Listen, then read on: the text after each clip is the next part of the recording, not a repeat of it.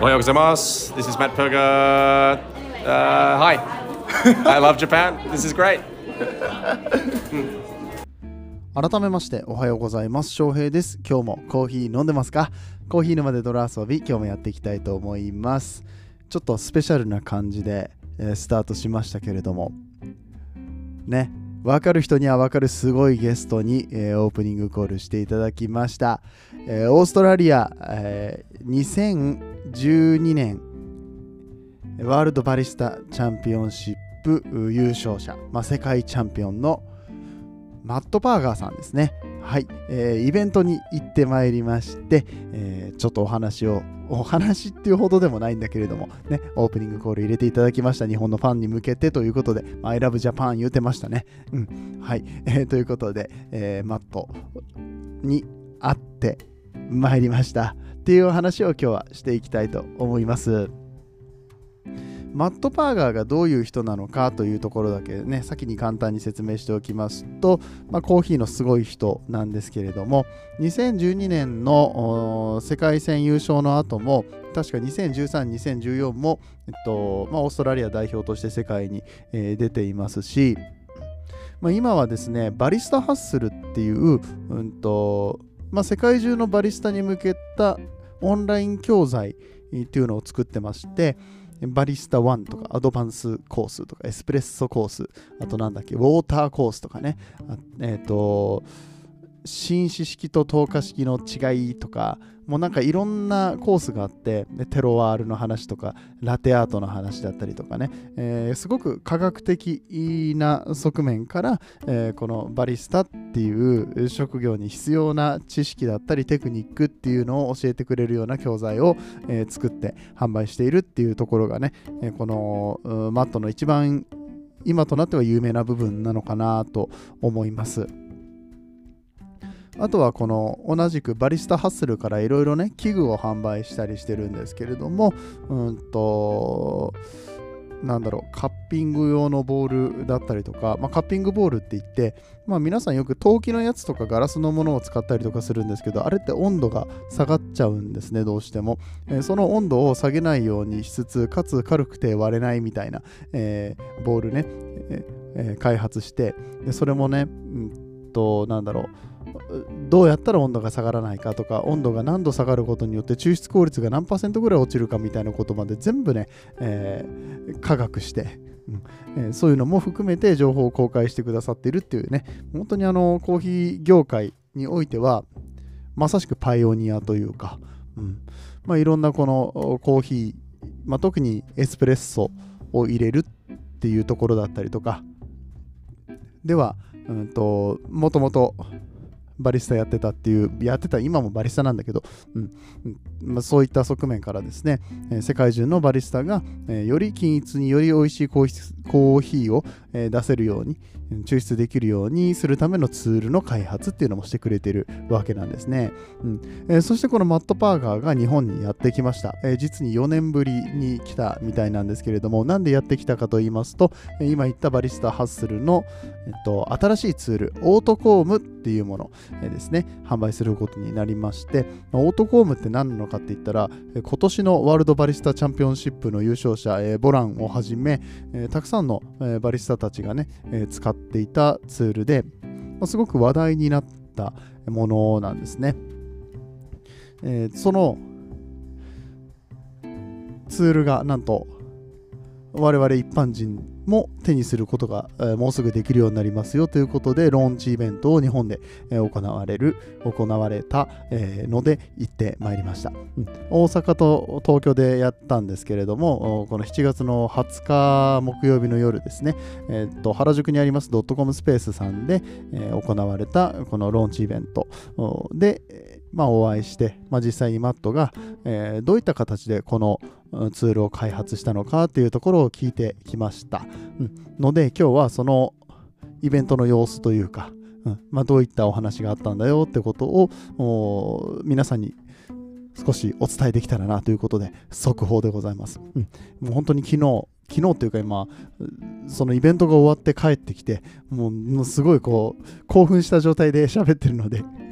たまにちょっと何言ってるか分かんないってなるかもしれないんだけども、え頑張って皆さんに伝わるように、えおしゃべりしていきたいと思いますので、えーぜひぜひ最後まで聞いていってください。それでは本編やってまいりましょう。この放送は歴史とか世界遺産とかを語るラジオ友沢さんの提供でお送りします。バリスタハッスルの創始者マット・パーガー、えーそして今回日本に来るにあたって、えーバリスタハッスルジャパンを運営しておられる株式会社カフアの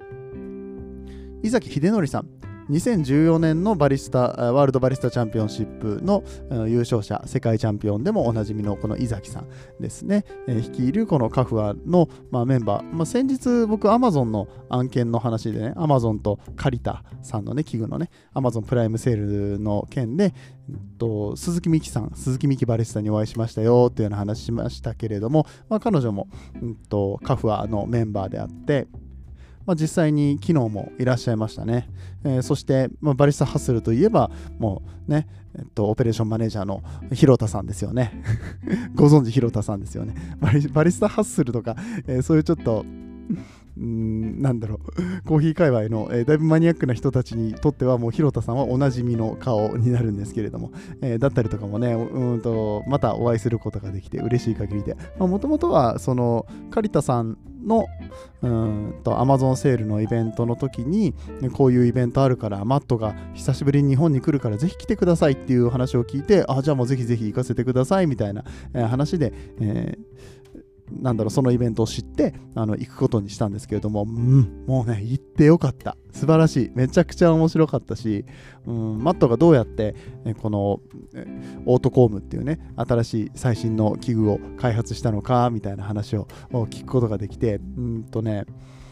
これはもう一般人も知ってもらった方がやっぱいいよねってすごく思ったんです。まあ、特にものづくりが好きな、えーまあ、ものづくりの国、えー日本ではですね、まあ、こういう話は結構受けもいいんじゃないかなって思ってて、うんまあ、このコーヒーの業界の人たちがいかに美味しいコーヒーを世間一般に広めていこうとしているのかとか、まああのまあ、世間一般に広まらないにせよ、うんまあ、素晴らしいコーヒー体験っていうもの、うん突き詰めて、えー特化していくっていうところもやっていたりとかするし、うん、でもやっぱり最終的にはその突き詰めてやっていくことって F1 と一緒だと僕は思ってるんですね。うん F1 これ確かね伊崎さんとあとあのジェームス・ホフマン先生ね、2000ジェームス・ホフマンは2006年だっけ？の、うんバリスタチャンピオンだったと思うんですけれども、うんまあ、今ではねあの世界的な YouTuber、インフルエンサーとして、えーコーヒー業界を牽引していってくれてるんですけれども、彼もなんか似たようなことを言ってて、うんとこのコーヒーのその第一人者の人たちっていうのは、もうとにかくその一番を突き詰めて、えー頑張っていく。でもそれが、えっと、F1 だったらね、F1 で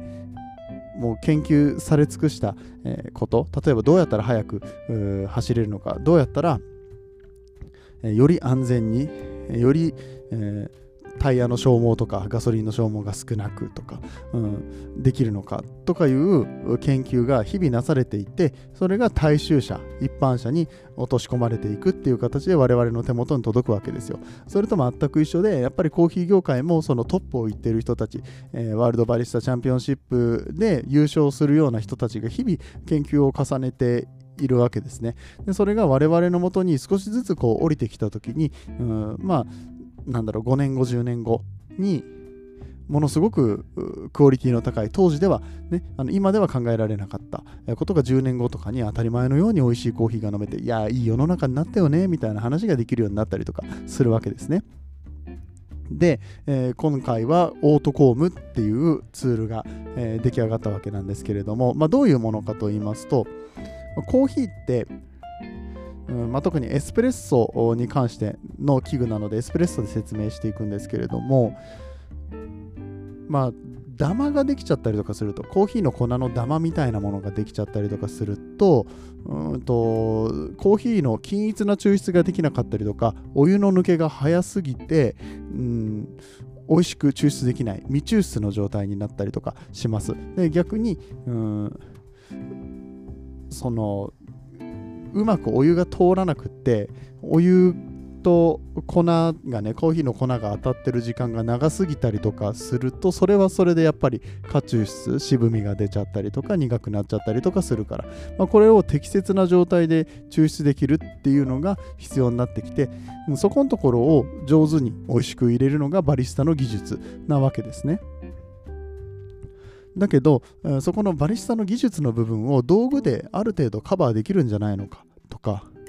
うんやっぱり入れる人によって味って結構変わるんですよ。僕も以前カフェで働いてたことありますけど全く同じレシピで全く同じ豆同じ豆の量お湯の量時間、えー、全部このレシピを守ってやるんですけれども味ね全然違うんですよ。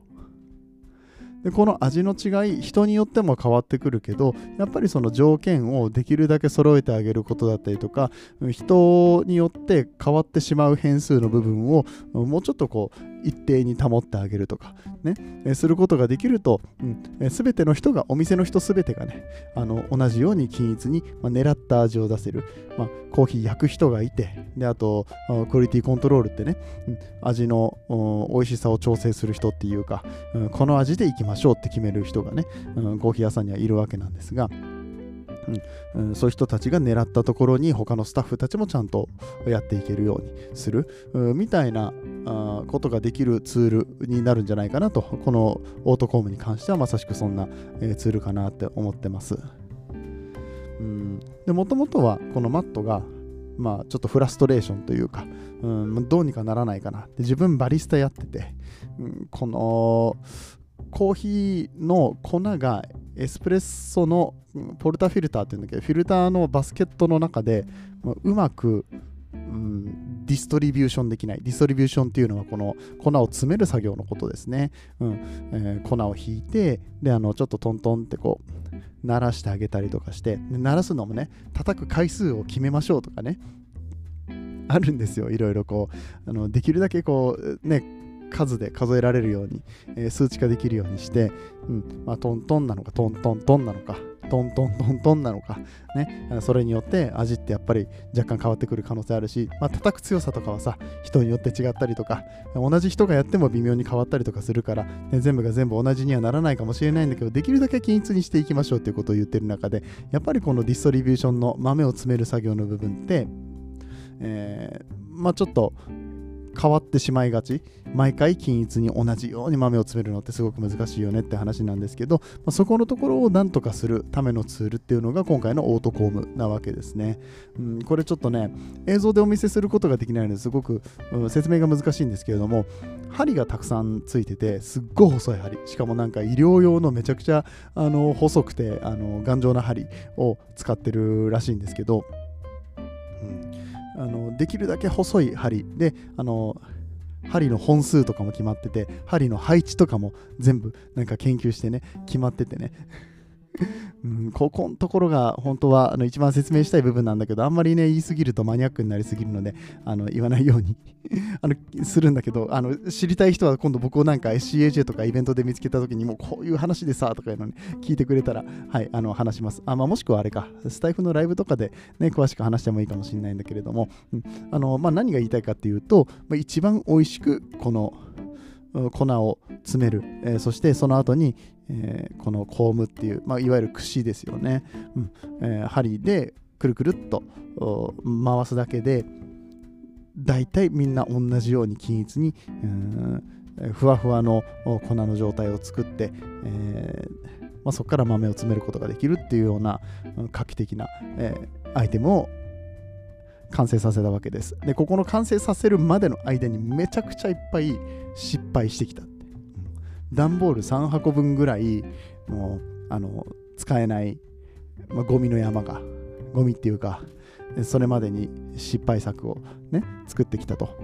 基本的には 3D プリンターで、えー、形を作って、まあ、それでプロトタイプを作っていくみたいなんですけれども、うん、もうそのね、まず発想からですよね。どうやったらこの豆を均一均一に詰めれるのかっていうところで、最初は、あの、何だったっけ？あー忘れちゃった。なななんつってたっけな？あの英語でなんとかって言うんですけど、まあ、この豆をこの豆っていうか粉を詰める時の作業をなんかうん外側とか内側とかをうまくこう何回かぐるぐるっと、うん、圧力をかけながら、うん、詰めることによって調整できないかなって思ってやってみたんですって。ですごく綺麗に詰めることができるんだけどもう味が最悪って。全然美味しくない。ね。どうにかならんかなと、うん、その発想じゃダメなんだっていうことになってじゃあ他に何ができるかな。でまあどっかのタイミングでこう豆を詰める時の作業というよりも詰める前の、うん、作業粉を全体的に均一にならす作業っていうのに、え、着目して、え、ツールの開発を始めていくわけですね。この辺の説明をしている時にマットから出た言葉が面白くって基本的に我々人間バリスタはコーヒーに嫌われてますもうコーヒーのことが好きで好きでしょうがないのにもう本当にコーヒーが自分のことを好いてくれないと嫌われてると、うん、全然美味しいコーヒーを出させてくれない、うん、まあそれは人間側が下手なのかもしれないけどね、うん、であのそれをどうにかしてこう美味しくするために試行錯誤するんだけど、うん、あの山を登ってはこう転げ落ちて、うん、みたいなことを何回も何回も繰り返してるっていうそういう感覚に陥ってるくるくるぐらいもう嫌って もうコーヒーしんどいわっていう風になってくるって 言ってました。うん。それでも美味しいコーヒーを作るために、まあ、そういったツールを開発して今まででも全然美味しいんですよ。だってあの言ってクオリティの高いさコーヒーをあのそれなりに焼いたらそれなりに美味しくなるわけですよ。でもそこじゃなくってやっぱりトップを行く人たちっていうのはもう0.01ポイントでも上の味。しかもその上っていうのはさ人によって感覚も違ったりとかするしなかなかこう数値化できないような感じでもあるんだけれどもでも自分が納得いくためのさらに高みへ行くためのこのコーヒーを作っていきたいっていう思いのもと器具そのためにはこの器具が必要なんだって言って開発を続けていくわけですね。うん、でなんかいろんな、えーと、失敗作の写真とか動画とかを見せてもらいました。えー、これはポルターフィルターにうまくはまらないからダメとか、えっ、ー、と、まあ、ていうのかなこう手のひらでこのオートコームって手のひらでくるくるっとこうなんか棒を回すと、えー、下についてる針がいい感じに回るっていうようなシステムになってるんですけれども、うん、それを、うんと、作る前はなんか指で回すような感じになってたりだとかでそれをやってるうちにすっごく疲れたからもうこれ俺が嫌だわってなって、まあ、マットはその自分自身がバリスタだからねもうこんなんもうずっと毎日、うん、このカフェで働いててこの作業をやらせてたらもうコーヒー嫌いになるわって うんえー、思うような、うん、ツールだったから、まあ、これじゃダメだなってもっと簡素化しなきゃって。であのディストリビューションにかかる、まあ、このオートコームっていうものを作るにあたって何が必要かっていうことをいろいろ考えたみたいなんですけどうーんなんだろう。多分美味しくするためのツールって機械化できたりだとかいろんなアプローチで作ることはできると思うんですけれどもやっぱり制限を設けなきゃいけないわけですね、うん、まずは絶対的に味が美味しくなること。そしてそれを誰もが、えー、できる。他の人が自分だけじゃなくて他の人でも再現性がある、えー、ものを作れるということ、えー、そしてえっとなんだっけな。5秒以内に終わること。この作業が5秒以内に終わること。今までのディストリビューションの、まあ、そのなんだろう豆に豆を詰めてトントンってこう叩いたりとか、え、する作業とかってやっぱり少し時間がかかってた。それをサクサクっと終わらせることができる。5秒以内に全部終わらせることができる、え、っていうツールにしたいって思った。っていうこと。うん。とあとはなんか壊れないようにすること、うん、っていうことですね、うん。まあ、例えばなんか壊れやすいとかちょっと落としたらすぐ壊れちゃうんじゃないかとかなんか気を使いすぎるようなツールだったりとかするとそれは今度、まあ、競技会の時とか特にね、まあ、競技会だけでもだけじゃないか。その普通のオペレーションをやる時でもなんかめっちゃ気遣いながらゆっくりやらなきゃいけないとかなってくるとお客さん待たせることになっちゃうからこれもやっぱ良くないわけですよ、うん、っていったところをカバーしたものを作りたいっていうふうに、まあ、ある程度制限を決めてやっていってたみたいですね、うん、であのやっぱりそのお店で長く続けていく誰もがちゃんと使えて、えー、それもあの1日朝から晩まで使い続けても大丈夫苦にならないようなものっていう風であのすごく頑張って開発したみたいです、うん、である程度のところまで行ってもう最初なんか本当に全然全然違うアプローチでやっていたものが、えー、なんとか今の形になってきてプロトタイプが出来上がった時に、えーと、オーストラリアの、えーと、バリスタチャンピオンシップの代表だった、えーと、アンソニー・ダグラスっているんですけどアンソニーにこれを使わないかというような打診をしてあじゃあ使うよっていう話になったみたいなんですね。だけどその時まだ完成してなかったんですって、うん、完成してないからもうひたすらこれを作るために残り8週間もう完成させるまでもうひたすら走り続けるみたいな感じでね、うん、そこまでしなきゃならないのかなって思っちゃいますよね。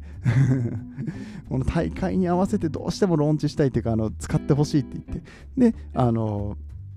まあ最終的には間に合った。間に合ったといっても今の形とはちょっと違うんですよ、うん、なんか見た目とかも若干違ったりとかして。これ大会の動画とかね YouTube で見ることできるんですけどアンソニー・ダグラスの2022年ワールドバリスタチャンピオンシップで、えー、見ていただくと、うん。その使ってる様子を見ることができるんですけどね。うんうん、でこれで見事アンソニーが優勝するっていうことがありまして。ね、あのほっとしたっていう話をしてましたね。それはまあそうだよね。これ使ってね、あのいまいちだったみたいになったら困りますから。うん、で、なんかねこの時の映像とか見ててアンソニーはすごいなんか78回こうくるくるこすってるんですけど今年の選手たちは本当に23回しか往復しない。この手をこうね これ説明難しいな。うん。時間をさらに短縮して、えできるようになってたりだとかね。あの常に改善が続いていて、えー、そして今年の大会でも、えー、ボラムが使って、えー優勝したりしてますしボラン以外にも16人のバリスタに配ったんですって。でそのうち15人が大会で使ってくれた、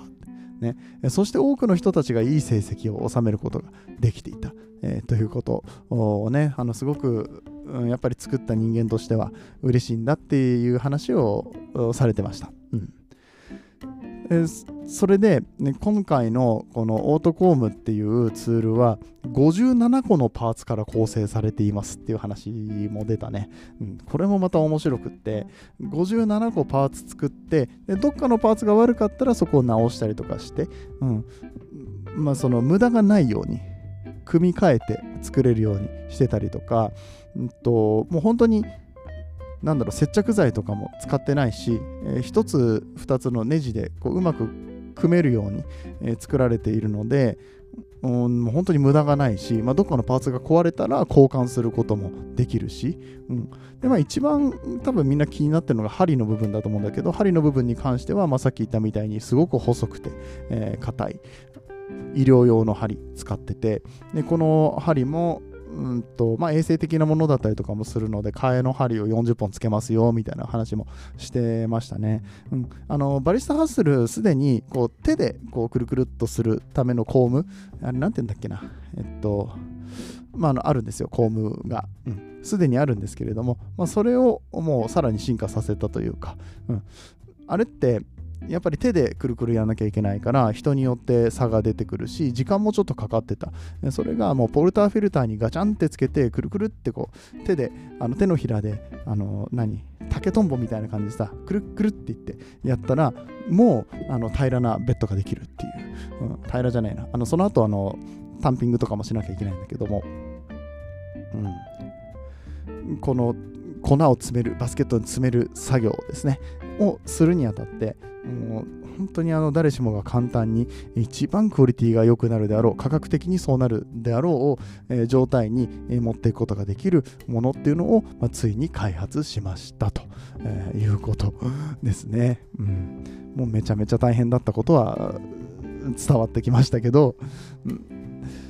まあ、それが最終的に出来上がって、えー、今度は我々一般人に、まあ、販売されていくと。まだちょっとね一般販売はうーんいつって言ってたかなままだスタートしてないんですね。今回のイベントに参加した人たちは、うんとまあ、ちょっと先行で買うことができる権利みたいなことものもいただいてるんですけど、それ以外の人たち、まあ、これはあの日本だけなんですって、そういうふうに枠を取ってもらったのって。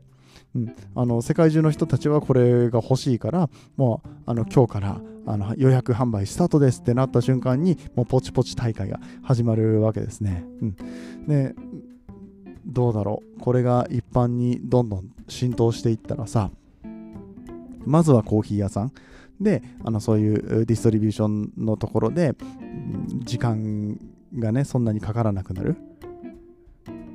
もう1秒でも2秒でもコーヒーを早く提供できるようになったりだとか、えー、かつ美味しいコーヒーを、えー、いつもより美味しいコーヒーを提供することができる、ね、豆のクオリティもあのバリスタ、まあ、バリスタの技術はまあ多少そこに、うん、関わってはくるんだけれども、うん、焙煎の技術だったりだとかそういったところではなくてもう本当にあのツールを使うだけで他に何も変えなくてもいつもよりもちょっと美味しいコーヒーが飲めるようになるっていうことを、うん、実現するためにそんだけマットが頑張りましたっていうようなイベントでございました、うん、なんかちゃんと伝わったかな？本当になんかねあの熱量だったりだとか作っては失敗していろいろ考えるみたいですね。もうこうやってみたらいいんじゃないかな。でやってみました。もう全然美味しくない。またダメだった。ね。うん。あの一つ一つそういうプロトタイプのねものを作ったりとかアイディアをこう形にするアイディアを考えるのもね、なかなか大変だし、それを形にするってすごい大変な作業だと思ってるんですけども、それをなんか繰り返し繰り返しね、えやって、ついに完成したのがこのオートコームです。オートコームの写真とかは一応僕のインスタとかツイッターとかでもうあの昨日から動画とか写真とか流してるんで、うん、気になる方は見ていただければと思うんですけど、一番簡単なのはバリスタハッスルの、えっと、あ、バリスタハッスルツール、BH ツールっていう、うんと、インスタグラムがありますので、まあ、そちらに行ってもらうと分かりやすいんじゃないかな。アカウントがあの見つけられない方は、まあ、伊崎秀則さんとかの、うん、インスタに飛んでもらうと探しやすいかもしれません。まあ、とにかくちょっとパッと見てもらったら、なんだこの器具って ね、あのよくわかんないんですけれども、見た感じ。使ってるところを見ると、あのまあ、よく考えられてるな。マグネットを使ったりだったりだとか、うん、なんかマグネットかな？マグネットを使って、こう、針が傷つかないように、針が折れたりとかしないように、うんと、んていうのか、そのセーフティーガードみたいなのがね、えついてたりだとかね。うん。まあ、この辺に関しては、バリスタハッスルとか、その BH ツールの、うんえサイト見てもらった方が分かりやすく説明されてると思うので、一回見ていただいて、ね、あ、こんなもの開発するために、えバリスタの人たち頑張ってなんて、コーヒーを入れるだけじゃないんです。あのコーヒーを入れる技術、ね、あの例えば職人さん、えっと、うんと板前さんがあの包丁の技術を磨くとかあのそれだけじゃなくて、ね、フライパンの煽り方を磨くとかそれだけじゃなくて器具も作っちゃおうっていうところまで行ってるんですよね。あのまあおそらくそういう料理人の人たちもそういうことはされてるのかもしれないですけれどもバリスタに関してもね、まあ、バリスタに関しては特にこういうガジェットの部分今回紹介したうんオートコームだけじゃなくっていろんなものが開発されてるので、そういうものづくりの観点から、えー、コーヒーに関して、ね、調べてみたりとかすると、また一つ新しい発見があったりとかするかもしれません。えー、ぜひね、皆さんの街のコーヒー屋さんにこのオートコームが来るのは、もうちょっと先の話になるかもしれませんけれども、うん、それ以外にも、えー、たくさんものがあります。バリスタさんたちが使っているグラインダーだったりだとか、えーエスプレッソマシンとか、うん、あの電気ケトルとかね、あの何でもそうです、うん、あの昔と比べてどんどん進化してるし使いやすくなってるし、えーそれを駆使して、えー皆さん美味しいコーヒーを入れようとしているっていう、えーそういったところを知っていただけたらいいかなと思って、えー今日のお話をしてみました。はい、えーいかがでしたでしょうか？本当にね僕これ今日伝わってんのかなっていうところが 熱量は伝わってるよね。もうもう相当楽しかった。相当いい、えーイベントだったなって僕は思ってますけれども。はい。あの気になる方、ぜひあのチェックしてみてください。えーそんな感じで、えー今日は終わっていきたいと思います、えー皆さん最後までお付き合いありがとうございました。え今日のお話面白かったよと思っていただけた方は番組のフォロー、そして拡散よろしくお願いいたします。えそしてコーヒー沼で泥遊びはね、もうすぐ3周年ということでプレゼント企画やらせていただいております。えーインスタグラム、ツイッター、えースレッズから、えー合計で6名様に、えコーヒー豆のプレゼントっていうのをさせていただきますので、えまだ応募されてない方はね、えそれぞれの媒体で、まあ、どどちらの媒体からやってもらっても大丈夫なので、はい、あの応募していただけるととても嬉しいです。えそんな感じで、え終わっていきたいと思います。皆さんにとって今日という日は素晴らしい日となりますように、そして素敵なコーヒーと出会えますように。お相手はコーヒー沼の翔平でした。次はどの声とつながりますか？